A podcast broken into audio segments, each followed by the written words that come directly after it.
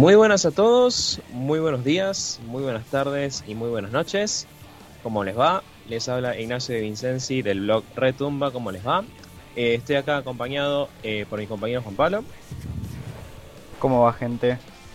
Muy buenas a todos. Estamos acá para una entrevista bastante especial.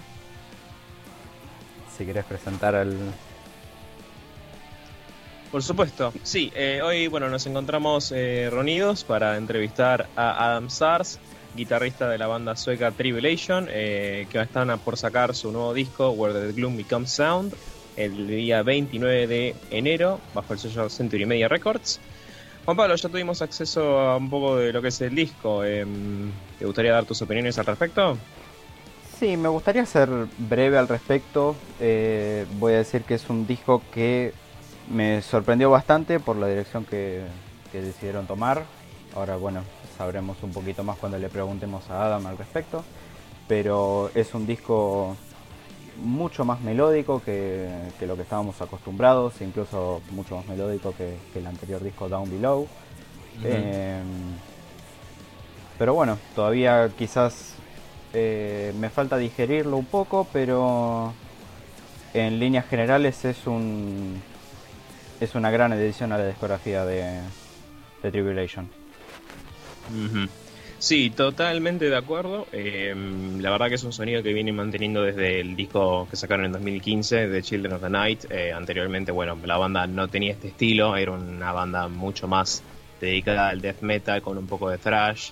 Eh, también, bueno, tuvieron su propio lanzamiento experimental con The Formulas of Death. Eh, y bueno, hicieron este cambio de 180 grados con The Children of the Night y vienen siguiendo este estilo, una mezcla de black metal, death metal, gothic metal y que vienen, como habías mencionado, lo fueron melodizando, por así decirse, eh, con, este, con este nuevo lanzamiento que estoy totalmente de acuerdo que creo que le faltan unas cuantas escuchas, pero que no creo que sea un cambio musical de por sí para la banda, sino que es un refuerzo más a lo que es una discografía bastante sólida que la banda viene manteniendo. No, sí, sí, sin lugar a dudas. Yo lo que creo es que parece más una evolución natural del sonido que venían que venían trabajando. Eh, quizás ahora el- lo que estoy lo que estoy notando es una mayor presencia de, de las guitarras limpias, eh, mucha presencia de solos de guitarra en este disco. eh, la, guitarra general, eh, eh, por lo general es la que toma la batuta en este último disco y bueno, ya, ya veremos qué es lo que opinará el resto una vez que salga. Sí, yo la verdad que estoy de acuerdo en eso último de que las guitarras este, y los solos en particular están teniendo un poco más de escena. Eh, mis temas favoritos, eh, tengo entendido que vos tenés tu tema favorito con In Remembrance. eh, es. en, mi, en mi lugar, bueno, Daughter of the Djinn y Elemental son mis temas favoritos del disco y es exactamente por los solos de guitarras que tienen ambos temas. Son muy limpios, muy melódicos y le dan un, un toque fresco a lo que venían siendo Down Below y Children of the Night. Eh, pero bueno, para más preguntas, digamos, o más eh, respuestas de, de lo que es este, la composición del disco, creo que vamos a esperar a Adam a que nos pueda responder todas las preguntas que tenemos en mente. Exactamente. Así que bueno, eh, vamos a esperar a que nos dé la confirmación y lo vamos a ingresar en la llamada y estaríamos empezando con la entrevista.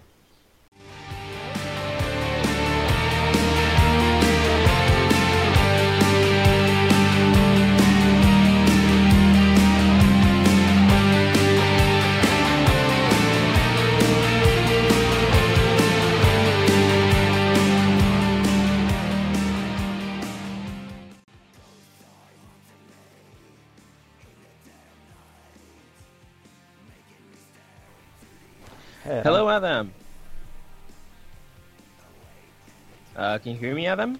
Yes, absolutely. Can you hear me? I do. Hello, Adam. Welcome to Awesome. welcome to the interview. Glad to have you here. Thank you. Thank you for having me. Okay, I'm waiting for my friend Juan Pablo here, so we can Yeah. start with the interview. Yes, here I am. Hello. Hello, Adam. It's so glad. I'm so glad to have you here. I'm glad to be with you. Yeah, indeed, it's an honor to have you here. Uh, first of all, uh, we would like to uh, congratulate you. Uh, we know that you became a father uh, a few weeks ago, so congratulations. Yeah, thank you. thank you so much. Uh, Okay. a Wild few weeks. all right. So, Juan Pablo, um, would you like to start? Yes, let's go. Well, let me get straight to the point. Um, Mhm. You have your new album coming out. Uh, I, I would first like to know what was the creative process behind it. Uh, did anything in particular stand out as a big influence for it?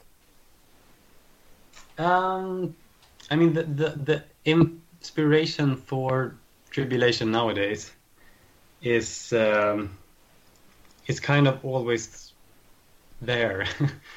uh, we, we we are pretty much inspired nowadays by the same things we were when we did the first album, um, and we've always kind of found new ways of, of expressing that that we can always relate to. Um, and then, of course, you know things come and go. But I, can't I can't really think of uh, anything in particular that inspired us to this one, other than what's always been, uh, inspired us. Um, what did differ from at least the two previous albums we've done was that uh, Jonathan wrote more material than I did. He wrote seven of the songs, and I wrote three of the songs. And, and for the previous two albums, we've split that 50-50s. And I was really slow. I, I, I was having like a, you know, creative... Um, I hit, hit a wall, I guess, uh, to some extent. So I, I just... And, I, and I'm always a slow writer but this time it was even slower. And luckily, Jonathan had written uh, 13 songs, so so we uh, we had enough material anyway. Luckily, Hmm. All right. So yeah, uh, we we were aware that uh, J- Jonathan well decided to leave the band uh, after this. Um, so how did the rest of you take his decision to leave the band, and how was the um, decision to bring um, um, yeah, Joseph. Joseph? Yeah, Joseph. Sorry, uh, Joseph Tholl, Joseph Tholl uh, to the band. Um, you know, um, I can't say that we were surprised. Uh, we thought that this could happen, and it could have happened a while ago, I think. And I think he could have also stayed with the band for uh, another few years, but um, I'm not sure exactly what um, led to this decision, but I'm I'm fairly sure it's got something to do with this strange year that we've had. You know, Yeah, where indeed. we've all, yeah we've all had a chance of to you know contemplate on on what what we're doing, I guess. Um, so in, in it wasn't a shock um, that it happened. Um, we we didn't expect it to happen right now before the album was out, though. Um, but you know, we we all respected his decision of, of leaving.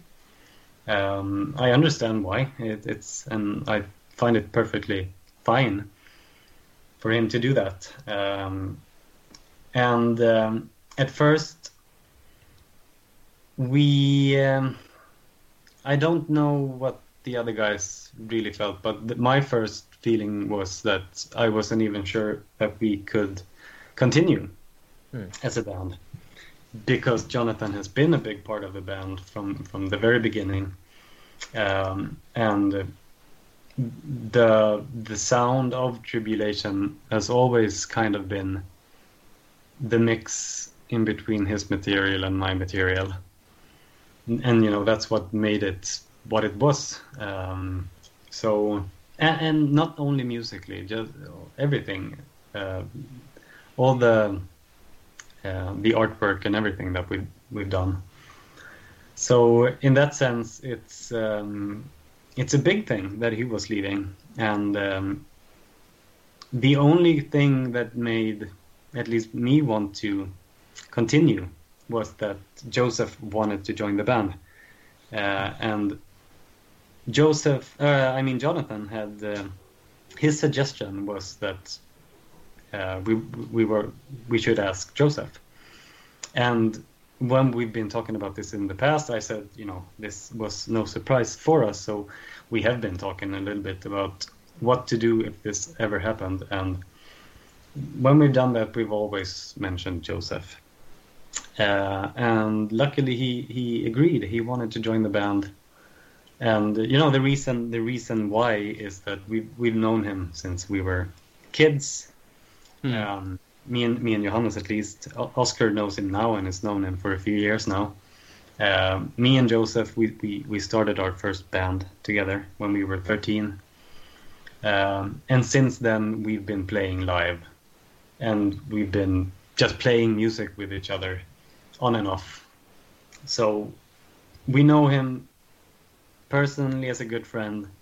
He knows the band, he knows the music, he he's um, he's the the only choice I would say as a replacement for Jonathan. And since he wanted to do it, uh, I'm I'm feeling, and I think we're all feeling quite comfortable with that right now. And in a way, it's even uh, it's even lit uh, a spark in the band uh, that I think we might need actually um, at the moment, you know, the album isn't even out.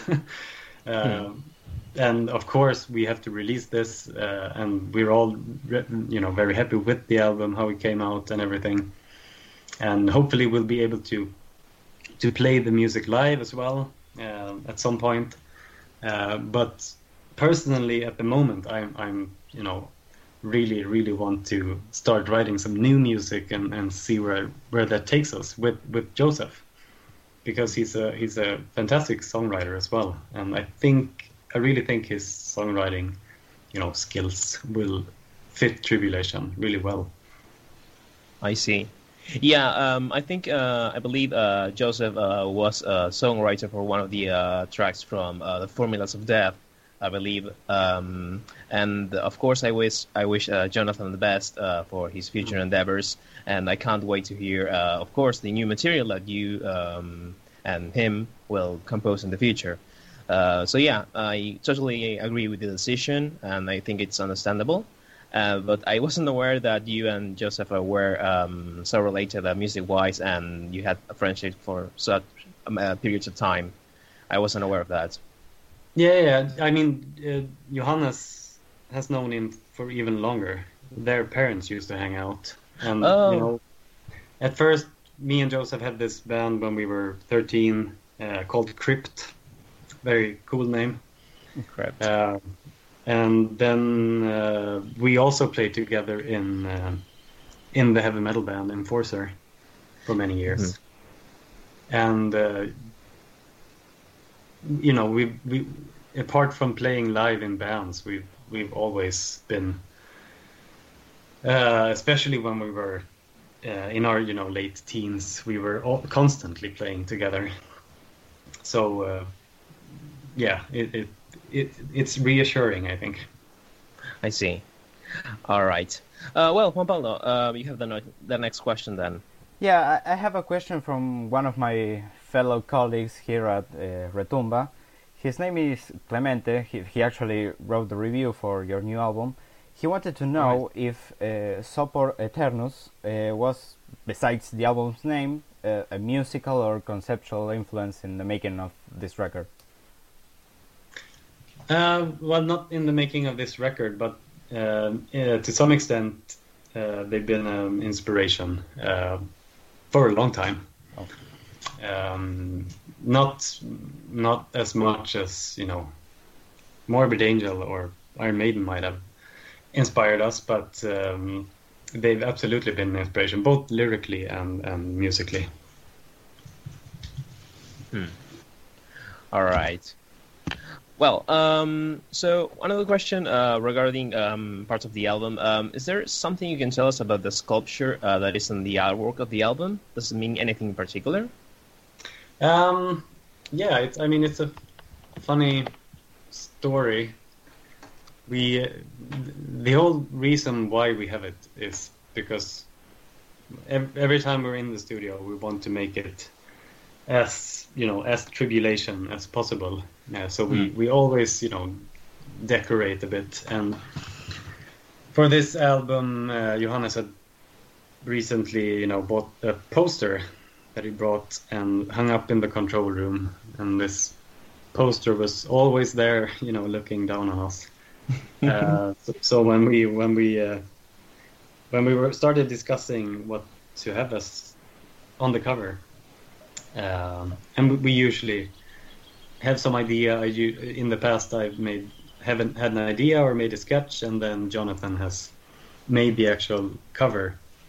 But this time around, we kind of, I think we'd all kind of been thinking about it on our own ends. That we, you know, this is this is the cover. This reflects perfectly what we want to express with the with the music. So um, it was it was as superficial as that to begin with. but uh, then you know I, my my first plan was that you know then we have to locate this statue and uh, go take our own photo of it.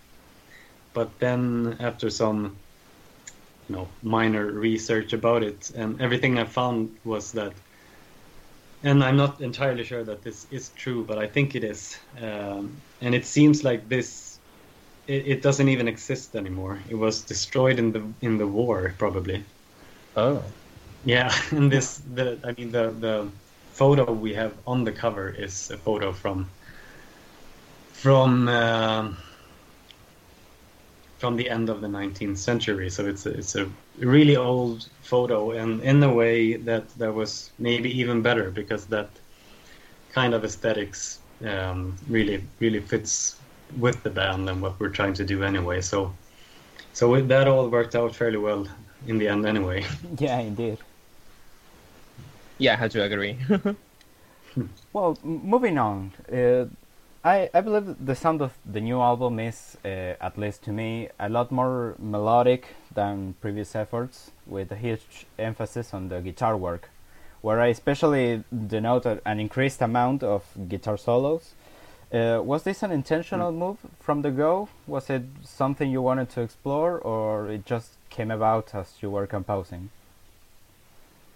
Yeah, it just came about really as we were composing. Uh, and this, I mean, this thing with guitar solos is a, a little bit interesting. I think uh, I've been I've been doing a lot of interviews now recently, and and this question has come up before, and I've I've had to think about what we've been doing and how we've been approaching it in the past. And I remember when we were teenagers, uh, at least for me, uh, you know, and and Johannes, I think as well. Every, I mean, a, a, heavy metal song wasn't a heavy metal song if it didn't have a guitar solo. So every song had to have a guitar solo, yeah. and uh, to some extent that that's kind of still there, but. Um, the the the approach nowadays, our approach nowadays, is really more that um, if the guitar so if a guitar solo adds something to the song, then then we have a guitar solo. And sometimes I find it difficult to to find that space in in a song nowadays. Um, it just so happened, I guess, that all all of the songs that I did on this album, they all have uh, guitar solos. But um, uh, no, it, it, it really just just happened, really. Well, that that's good to hear. It, I'm glad it happened. Actually, I, I, I really yeah. love the the presence of uh, the increased presence of of guitar solos, and I think I do as well. Uh, one of my personal favorites from the record has to be In Remembrance, which I find strangely epic and upbeat for a tribulation song. Can you tell us uh, how that song came together? Yeah, it's one of the stranger songs on the album in in a few respects. It's I mean, it's the first time we ever have Swedish vocals. We've tried that in the past, but it just hasn't worked at all. So we've we've never been able to do it, and now we tried. You know that Johannes tried for him to you know sing with uh, a more clean voice and see if that worked. And we were a bit hesitant and we, we always we always try stuff. If if we have an idea we that we think could possibly work we we we, we will probably try it even though it's you know kind of a balancing act sometimes. And when we've tried this in the past uh, both uh, clean vocals and Swedish lyrics. It just sounded horrible. uh, but but this time it, it it actually worked, and it's also the the first time we're using a different kind of tuning on that song. Uh, we're usually tu- tuned to to D, so this is I guess a, a, drop C, which is something that you know guitar players all over, over the world play with all the time. But I've never I've never done it, so that was that was new to me. Um, and that song was both. It's probably, if not my favorite song, it's the one that um, uh, you know is the closest to my heart, I guess. Um, and it was both very easy to write and and very difficult because um, I don't really even remember writing a lot of it. It, it was just there somehow. Uh, but then I had huge problems in, in, in you know finalizing the song, and I just couldn't find a way of doing it. And and when you when I'm looking back at it now, it seems silly because pretty much every piece you know of the puzzle they were already there, but I just couldn't find a way of of doing it. So I actually had the help of, of Joseph with this.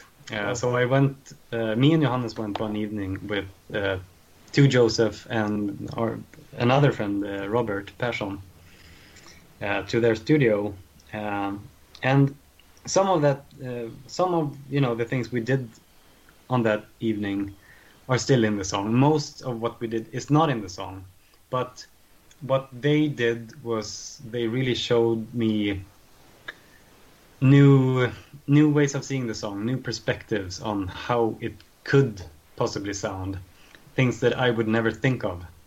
So it was a really eye-opening um, eye-opening evening uh, to that extent, and it it really did help to to make the song into to what it eventually uh, became.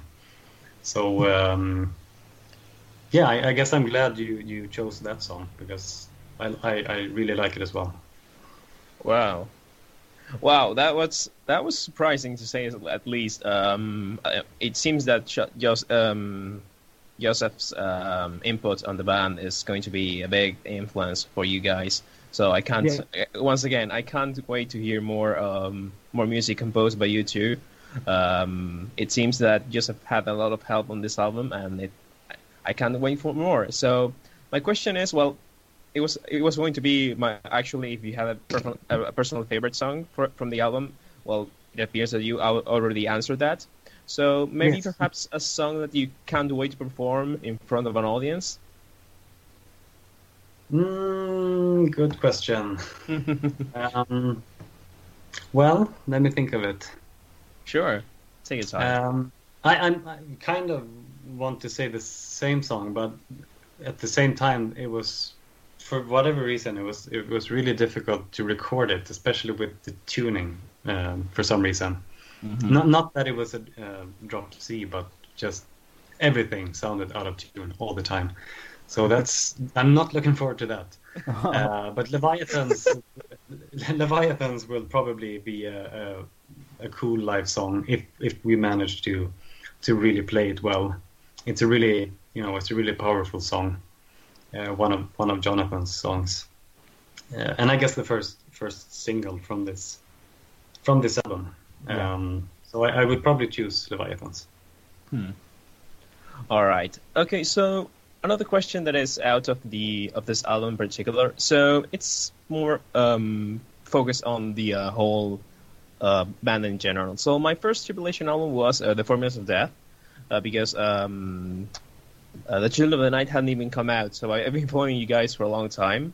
So the Formulas of Death was like this weird death metal album with a lot of experimental, psychedelic, atmospheric influences. Uh, so how was the process behind evolving that sound to the sort of this black and death Blue Öyster Cult metal that we all know and love? Yeah, good, good question. Uh, I mean, the Formulas of Death was a strange album, um, and it came about under weird circumstances. We were all living in different cities. We rarely, you know, saw each other, and because of that, uh, and because I had a really creative period, I suppose, I ended up writing most of that material. So it, it was a strange album to that extent, and we didn't have a drummer. Uh, Johannes uh, played the drums in when we were rehearsing for it, hmm. and then uh, our old drummer Jacob uh, entered the band um, before we, uh, we we recorded it. So when we started, you know, writing and thinking about and and uh, yeah, start, started doing everything that ended up being the Children of the Night. We uh, we just came out from that album and from touring with that album as a full band again, and people moved to Stockholm. Uh, so we were all living in Stockholm by then. Uh, so during that period, from the Formulas of Death to the recording of the Children of the Night, I think we really became, you know, more of a band again that we that we had been uh, previously. Um, so in a way, it was it was kind of a, you know, a, a rebirth to some extent. And why it ended up sounding the way it did is is a different question. But you know, it's we've always had. Uh, and I don't even remember. I've I've done a lot of interviews now, so I I don't quite remember what I've said earlier here.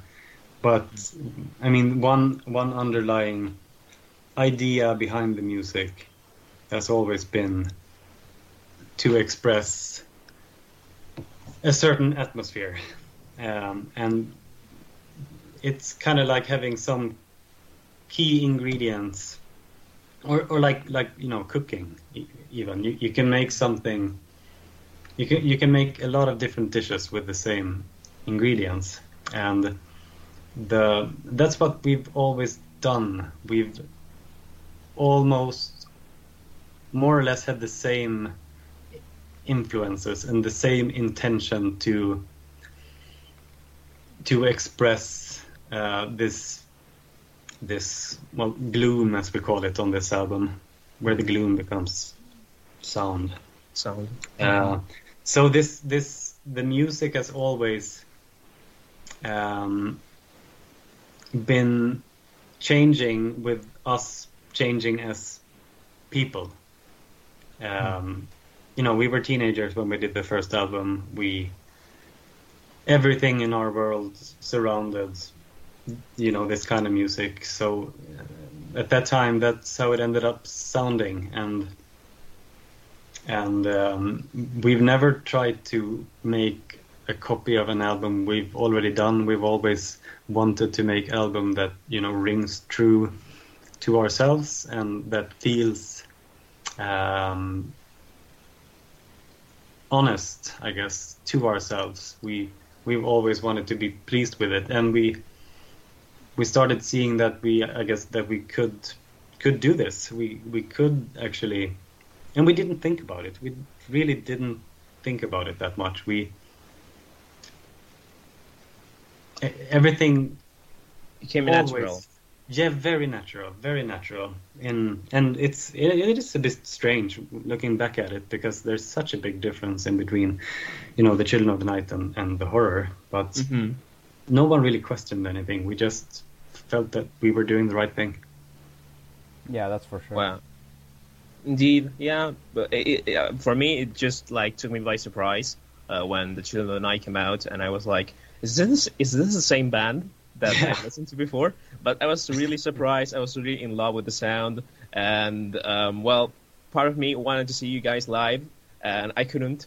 Sadly, uh, you guys Oh. came to Argentina, and Juan Pablo is going to uh, expand on that. So, Juan Pablo, Well, uh, as Ignacio was saying, back in 2018 you visited South America for the first time. Um, you only played a couple of shows here in Argentina and over in Chile.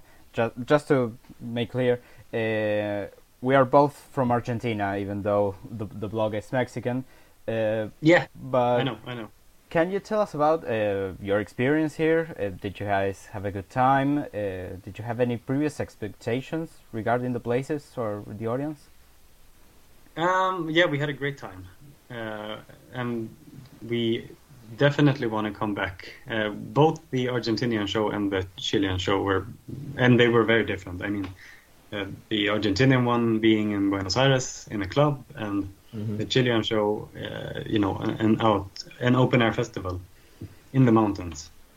Uh, but no, yeah, it was it was it was great, and um, we'd especially heard about South America from um, well from Joseph actually, uh, who who was playing in Enforcer when they toured South America, and ex- I think they played like 30 shows all over South America. Wow. wow, I Um, wasn't aware of that. yeah, they, yeah, they did. It was insane, and they had. I mean, it, it was it was rough on them because they they just did it after uh, a North American tour. So I think they toured for like three months. Uh, and uh, but what they were saying was also that the shows were like the best shows they'd ever played. so we had a bit of expectations uh, because of that, and uh, and we did have great shows. Uh, and I'm sure we can come back and have even better shows. I, I Yeah, got I the can't- I got the chance to, to see you where you came to uh, Argentina, and I had a great time. I, I was just uh, discovering you guys. I, I I listened to Down Below like a few months prior the show, but but I had a really great time there. I was actually front row, maybe even Oh, just in front of you, but it, it was a great live show. Yeah, it was cool. Uh, yeah, we, we, we really enjoyed it, and it's always. I mean, not just the, not just the show, but uh, just being able to travel to.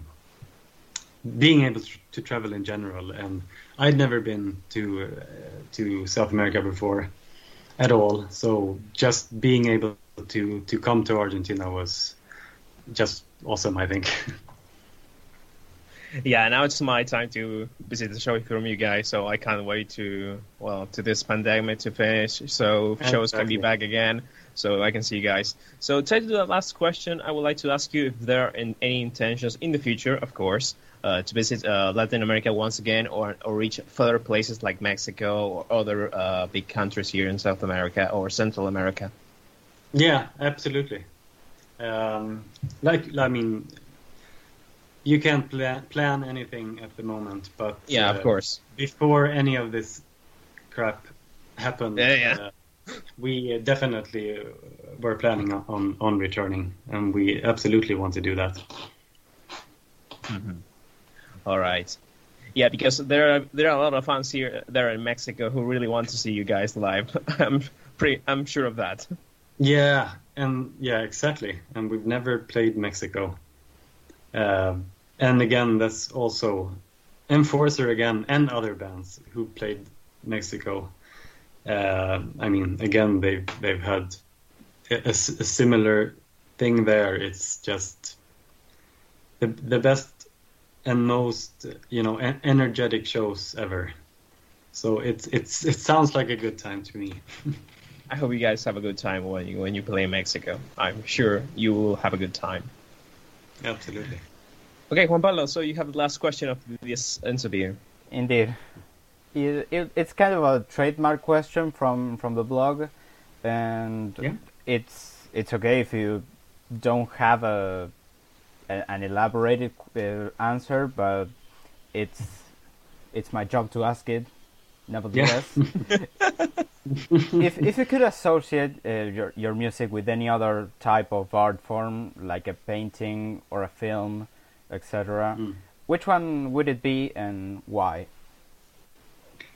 Um, I think I would have to choose like a combination between one book and one movie. All right.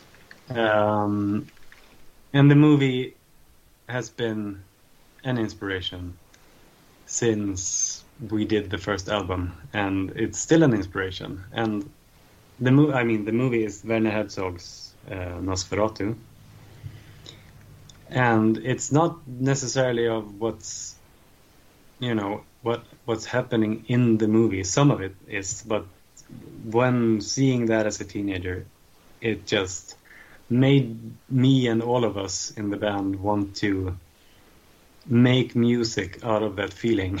And also the, the soundtrack that the German band Popol Vuh did uh, also was super inspiring and still is.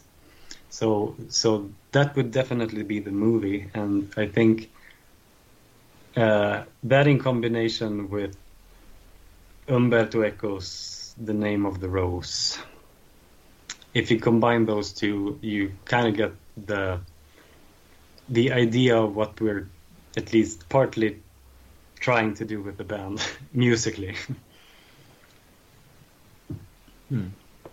All right.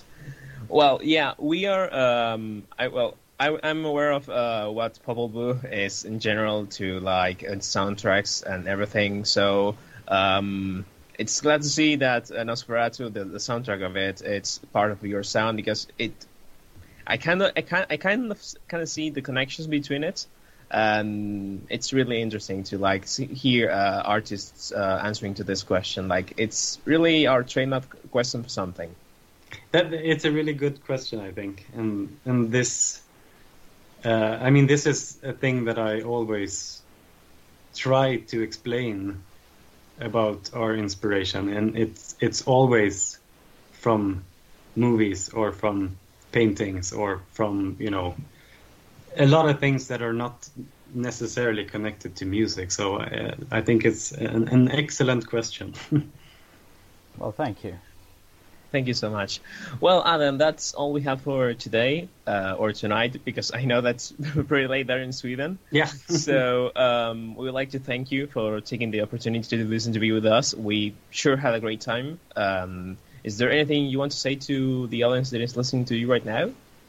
Um, nothing other than what I what I said earlier that we're really hoping to uh, come bo- to both Mexico and and and Argentina uh, and South America and Latin America in general again uh, as soon as we can. Of Uh, course. if if we ever can again, but I'm sure we will. Uh, yeah. So yeah, and thank you so much for having me. Thank yeah, you, thank you so much, Mr. Adam Zaars from Tribulation. Thank you so much for this interview. So, okay, uh, Juan Pablo, anything you want you want to say? No, no, nothing but thanks, and I, I really enjoyed the album, and hope you had a, a great launch Likewise. day and and all that that co- that comes along with it. Uh, nothing but that. Thank you so much, Adam. All right. Thank you. Bye bye. Thank you so much. Um, take care. Bye bye. Bueno, esa ha sido la entrevista que hemos tenido con el señor Adam Sachs de Tribulation. Eh, la verdad que estoy bastante sorprendido. Un tipo muy humilde, eh, muy, muy tranquilo. Eh, las, respuestas que también dio fueron bastante honestas, por lo que noté. Juan Pablo. Sí, sí, la, la verdad es que sí. Lo noté muy, muy tranquilo, muy correcto, muy, muy humilde, como dijiste. Las respuestas siempre fueron, algunas fueron bastante informativas, de hecho, no- La verdad que sí. más que nada con, en, lo- en lo que respecta a, a lo mucho que conocían de hace mucho tiempo a Joseph Toll, A el- Joseph. Sí. el nuevo miembro de la banda. Eh, así que nada, la, la, la pasé muy bien, la verdad. Muy, muy bien. Sí, No, no, la verdad que yo también lo mismo, eh, fue muy informativo. Este, me gustó que hayamos hecho este balance de preguntar parte del nuevo disco y parte de, bueno, lo que fue la historia de la banda. Este, y también me sorprendió mucho lo que habló de Joseph. La verdad que parece que va a ser una pieza más, mucho más importante de lo que nosotros pensábamos que era. Este, Sí, sí. Incluso colaboró, colaboró. ¿Mm? No, no es simplemente un, un músico de relleno, un músico de No. sesionista, es No. creo que va a ser uno de los, de los grandes compositores dentro de la banda a partir de ahora. No, es que para mí, a ver, los dos estamos de acuerdo que eh, Jonathan era un engranaje importantísimo para la banda, este, pero que bueno, él ahora ya no forma más parte de la banda y le deseamos la- lo mejor de las suertes. Eh, pero para mí que ahora él va a ser el eh, Joseph va a ser el engranaje junto a Adam para las próximas composiciones de la banda.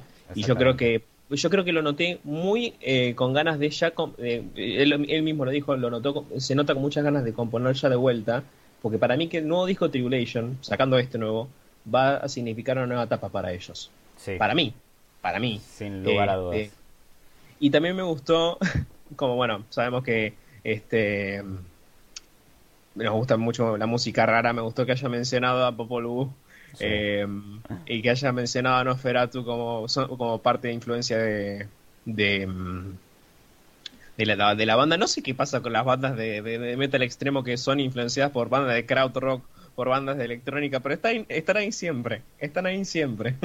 Sí, son están siempre presentes, es algo, es algo impresionante. Así que bueno, eh, ¿algo que quieras agregar, Juan Pablo? No, no, la verdad es que no, creo que ya tu- tuvimos suficiente y fue, salió todo perfecto. Perfecto. Así que bueno, para todos nuestros oyentes acá en Retumba, eh, esta ha sido la entrevista entonces con el señor Adam Sars de Tribulation. El nuevo disco, Where the Gloom Becomes Sound, sale el 29 de enero de este año bajo el, bajo el, centro, cen- eh, bajo el sello Century Media Records. Eh, esperemos que les guste, esperemos que les haya gustado esta entrevista. Y bueno, sin más preámbulos, yo soy Ignacio de Vincenzi, él ha sido mi compañero Juan Pablo Gómez y nos vemos en la próxima entrevista de Retumba. Que tengan un muy buen día. Hasta luego. Hasta luego.